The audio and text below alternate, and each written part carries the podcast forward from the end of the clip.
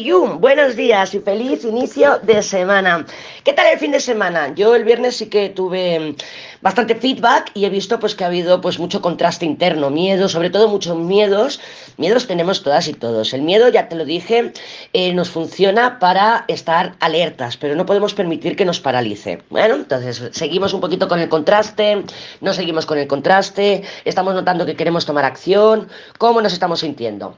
Bueno, verás, verás, es que vengo que recién acabo de terminar la serie de Nick. Verás que te la he puesto como serie recomendada en la página web y es que estoy completamente prendada y cautivada con esta serie. Claro, yo me la puse a ver y está ambientada en 1900, a principios del siglo XXI, y, es, que es, que es magistral, es una obra maestra.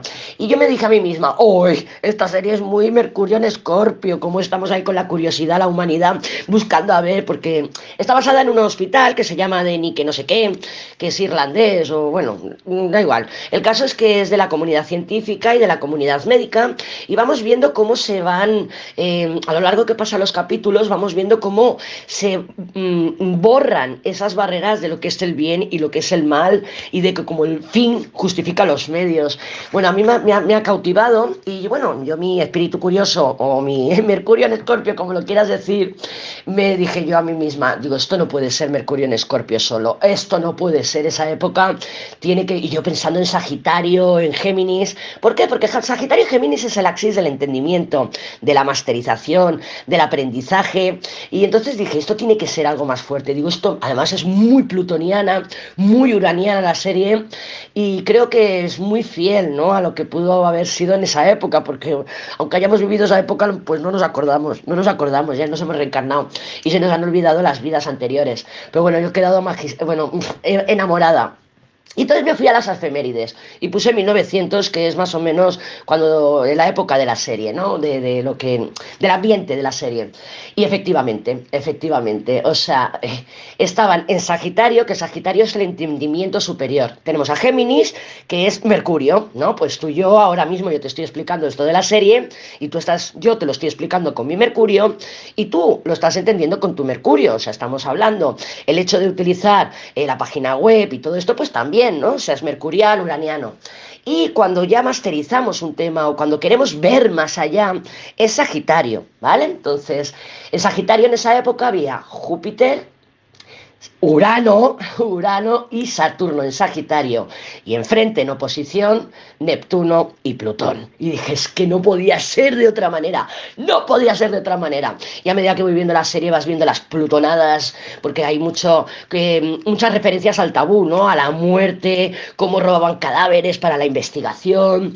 Bueno, y un sinfín de cosas. Luego ves las uranadas, ¿no? dices, madre mía, eh, veías los coches, a, o ves en la serie los coches a caballo o la ambulancia, que iba con, coches a caballo y ya los que estaban más modernizados que iban con el coche, los primeros coches eléctricos. Entonces, bueno, me he quedado prendadísima. También la serie nos da un poquito del matiz de el inicio de la psicología, que yo lo veo muy neptuniano. Y luego, por supuesto, adicciones a la cocaína, Neptuno, la evasión y el borrar esos límites de qué es lo correcto y qué es lo incorrecto moralmente hablando en cuanto a mm, propósitos científicos, que fíjate, o sea, yo es que, cuando he terminado la serie yo me he quedado alucinada y he pensado, al final no ha avanzado tanto, o sea, es como que todo lo que pasó en esa época, todos esos avances científicos, todos esos avances médicos, mm, al final no hay mm, el salto cuántico que se dio en esa época no es el mismo salto cuántico que tenemos ahora, o sea, es que es la base de toda la medicina de la ciencia, ¿no? O sea, la,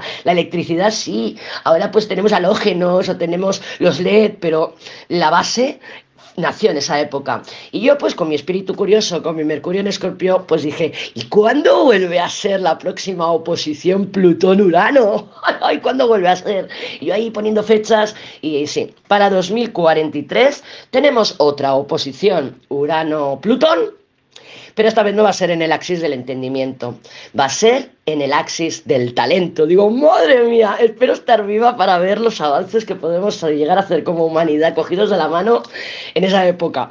Yo voy, a intentar cuidar un poquito mi cuerpo, que es para toda mi vida, porque sí que me gustaría poder ver o poder vivir esa revolución científica, eh, médica, que ahora se va a dar en, eh, bueno, ahora, dentro de unos años, 20 años, en el axis del talento y nuestros dones. ¡Ay, Yo estoy emocionada. Estoy emocionada con esta serie y no he podido evitar recomendártela. Y claro, tú me dirás, bueno, Lady, pero claro, yo no sé la astrología, yo no entiendo mucha astrología. Y para eso, jeje, te voy a dar un truqui que utilizo yo ya hace algún tiempo y he descubierto que a las personas que se lo recomiendo aprenden astrología, bueno, en un salto, en un santiamén. Es una pasada.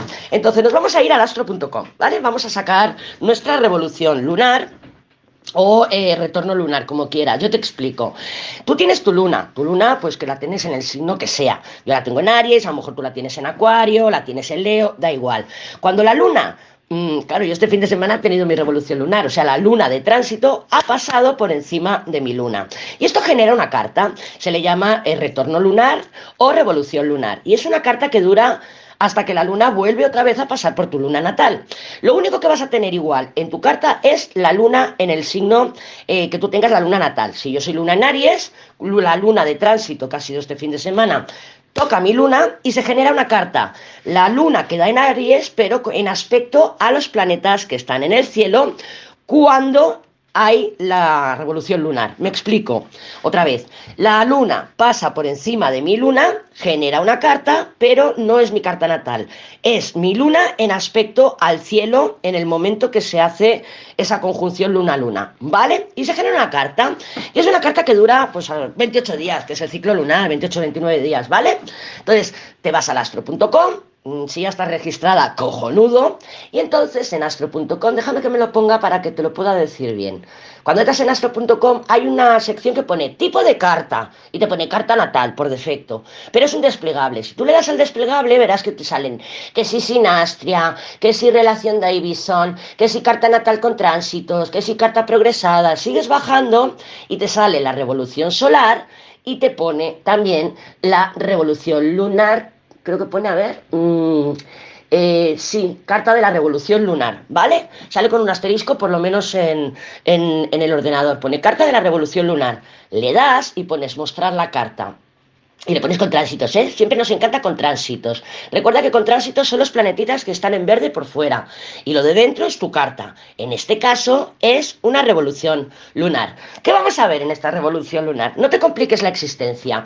Tú miras a ver este mes lunar dónde tienes tu ascendente. ¿Por qué? Porque el ascendente que tengas, yo por ejemplo ahora mismo, hoy, bueno, no, hoy no, en 1900. Espérate que le cambio la fecha que tenía puesto en 1900.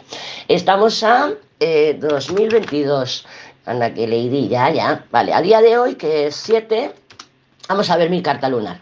Vale, yo tengo el ascendente en Géminis. Entonces, eh, me dirás, yo no entiendo de nada. Tú no te preocupes, tú no te preocupes. El ascendente de la carta de la revolución lunar nos va a decir, em, pues, cómo estamos este mes, o qué se va a activar más este mes, o qué necesitamos trabajar este mes. Por ejemplo, Géminis. Bueno, pues la dualidad. Entonces, claro, sí, este, ahora en este mes lunar voy a hacer una mudanza, me voy a estar moviendo, voy a estar a varias cosas a la vez. A lo mejor tengo que estar eh, pendiente de lo que estoy dejando atrás, más pendiente de lo que voy hacia lo nuevo. Digo, me cuadra, me cuadra.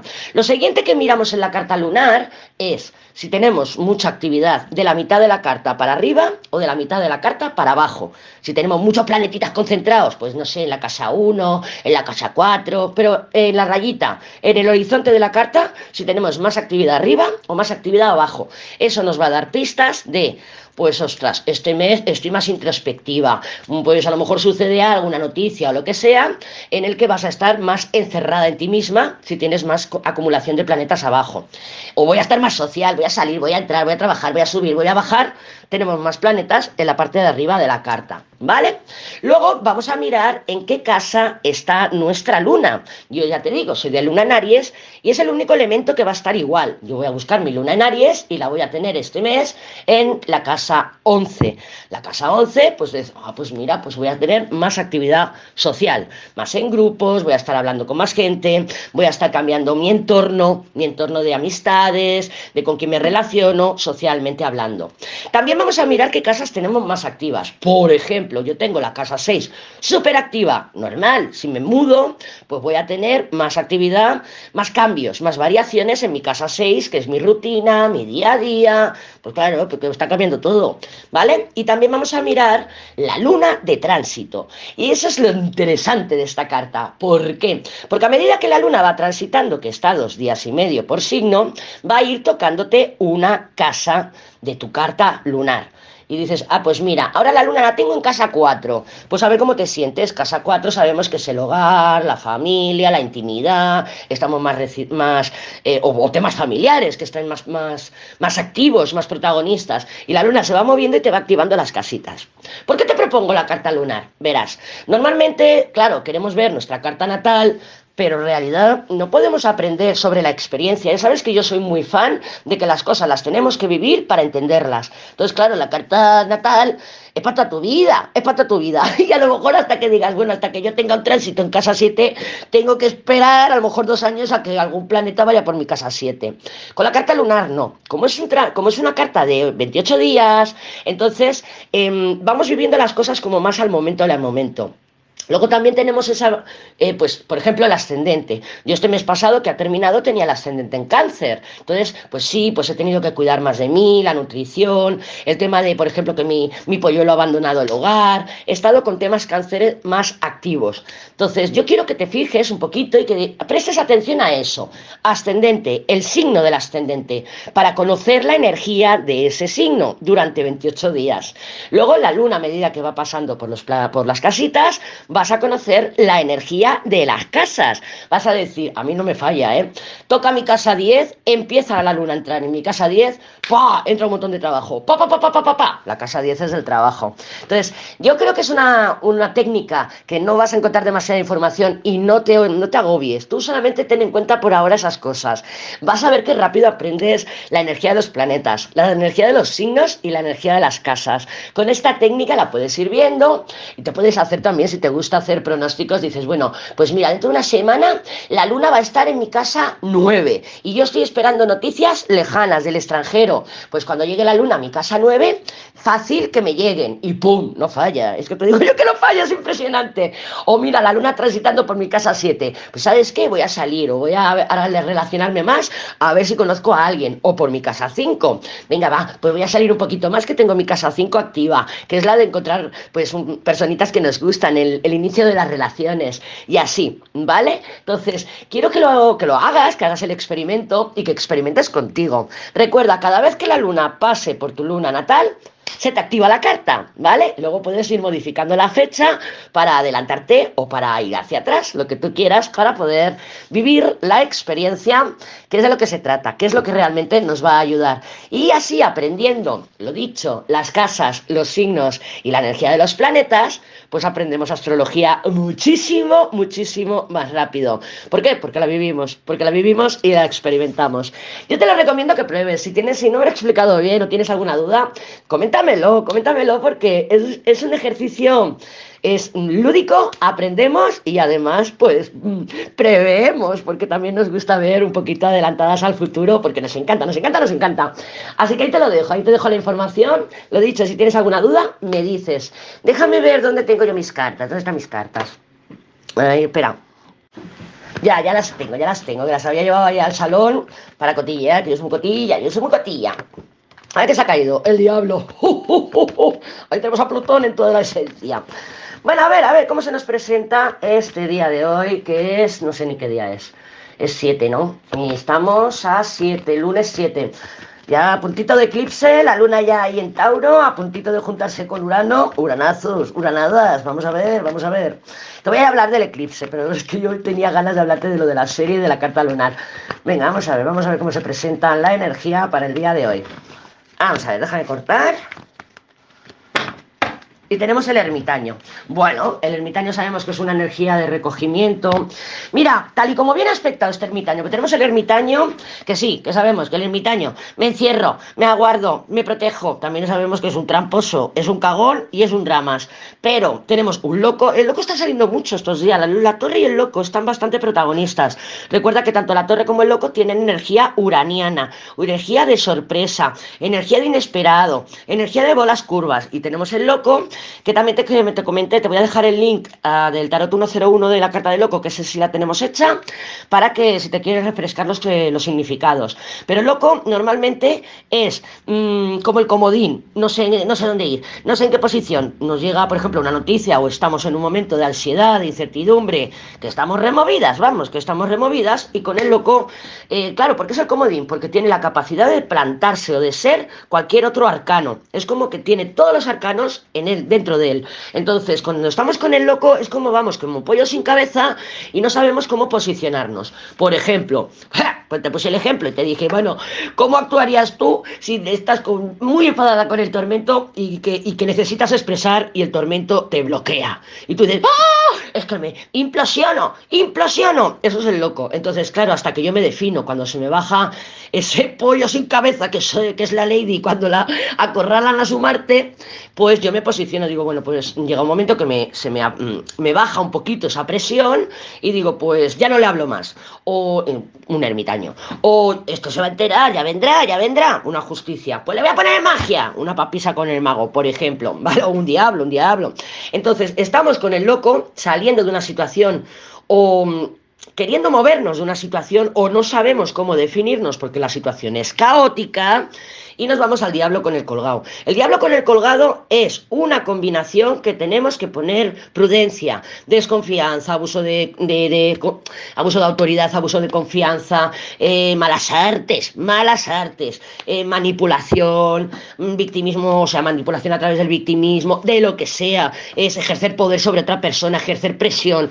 Estas combinaciones son, mira, da igual que venga el diablo antes que el colgado o colgado diablo, da igual, pero si hay combinaciones entre el diablo, colgado, papisa y ermitaño, y creo que no me dejo ninguna más, eh, son este tipo de energías, ¿vale? O sea, desconfía. Entonces, claro, este ermitaño me dice a mí que no es oro todo lo que reluce, que debemos ser prudentes, tenemos que aplicar ermitaño en alta vibración. Un poquito de prudencia, un poquito de desconfianza, las orejas pinadas. Ojo, Recuerda que también podemos ser nosotras, que estemos ahí con ganas, el ermitaño es muy codicias, el ermitaño no acepta, no, no, acepta la frustración, no la lleva bien, entonces es capaz de hacer cosas, pero mientras estamos con el ermitaño estamos maquinando, estamos así, como el señor Vance de los Simpsons, que hace con los dedos así, que está organizando, está preparando, manipulando en su cabeza, está estratega, pues eso es el ermitaño, podemos ser nosotras diciendo, a ver, ¿cómo, por dónde voy, a ver qué hago, y pum, nos plantamos un diablo colgado, porque ese loco no puede mantener el caos, quiere tener las cosas bajo control y no sabe hacerlo. Entonces, como no sé hacerlo, eh, voy con el loco diciendo, ¿a dónde voy? ¿A dónde voy? Y podemos tener una tendencia fácilmente a querer, pues eso, salirnos con la nuestra. ¿Cómo? Eso ya cada una con sus técnicas. Cada una con sus técnicas. Lo importante recuerda que es tener conciencia de que tenemos esas técnicas. Ay, pues sí, mira, estoy en modo estratega total. Estoy en modo estratega. ¡Oh, que quiero! Me aburro, me aburro. No parece tanto por aburrimiento, parece más como un, deseo de justicia, una sensación, o sea, una situación que nos puede hacer sentir injustas, o sea, que la, que la situación es injusta para nosotras o para nosotros y querer contraatacar. También puede venir de fuera una persona que se sienta, oye, pues no me está contestando. Recuerda que estamos cambiando de dinámicas. Si estamos cambiando de dinámicas, a los otros no les gusta. Quieren que te mantengas como antes. Entonces pueden, ¡paz!, detonarse con ese loco diablo colgado. Nosotras, aplicar un poquito de ermitaño nos va a venir bien observar la situación, pero ya no con papisa, sino con ermitaño, con un poquito de desconfianza. Yo creo que es eso de piensa mal y acertarás.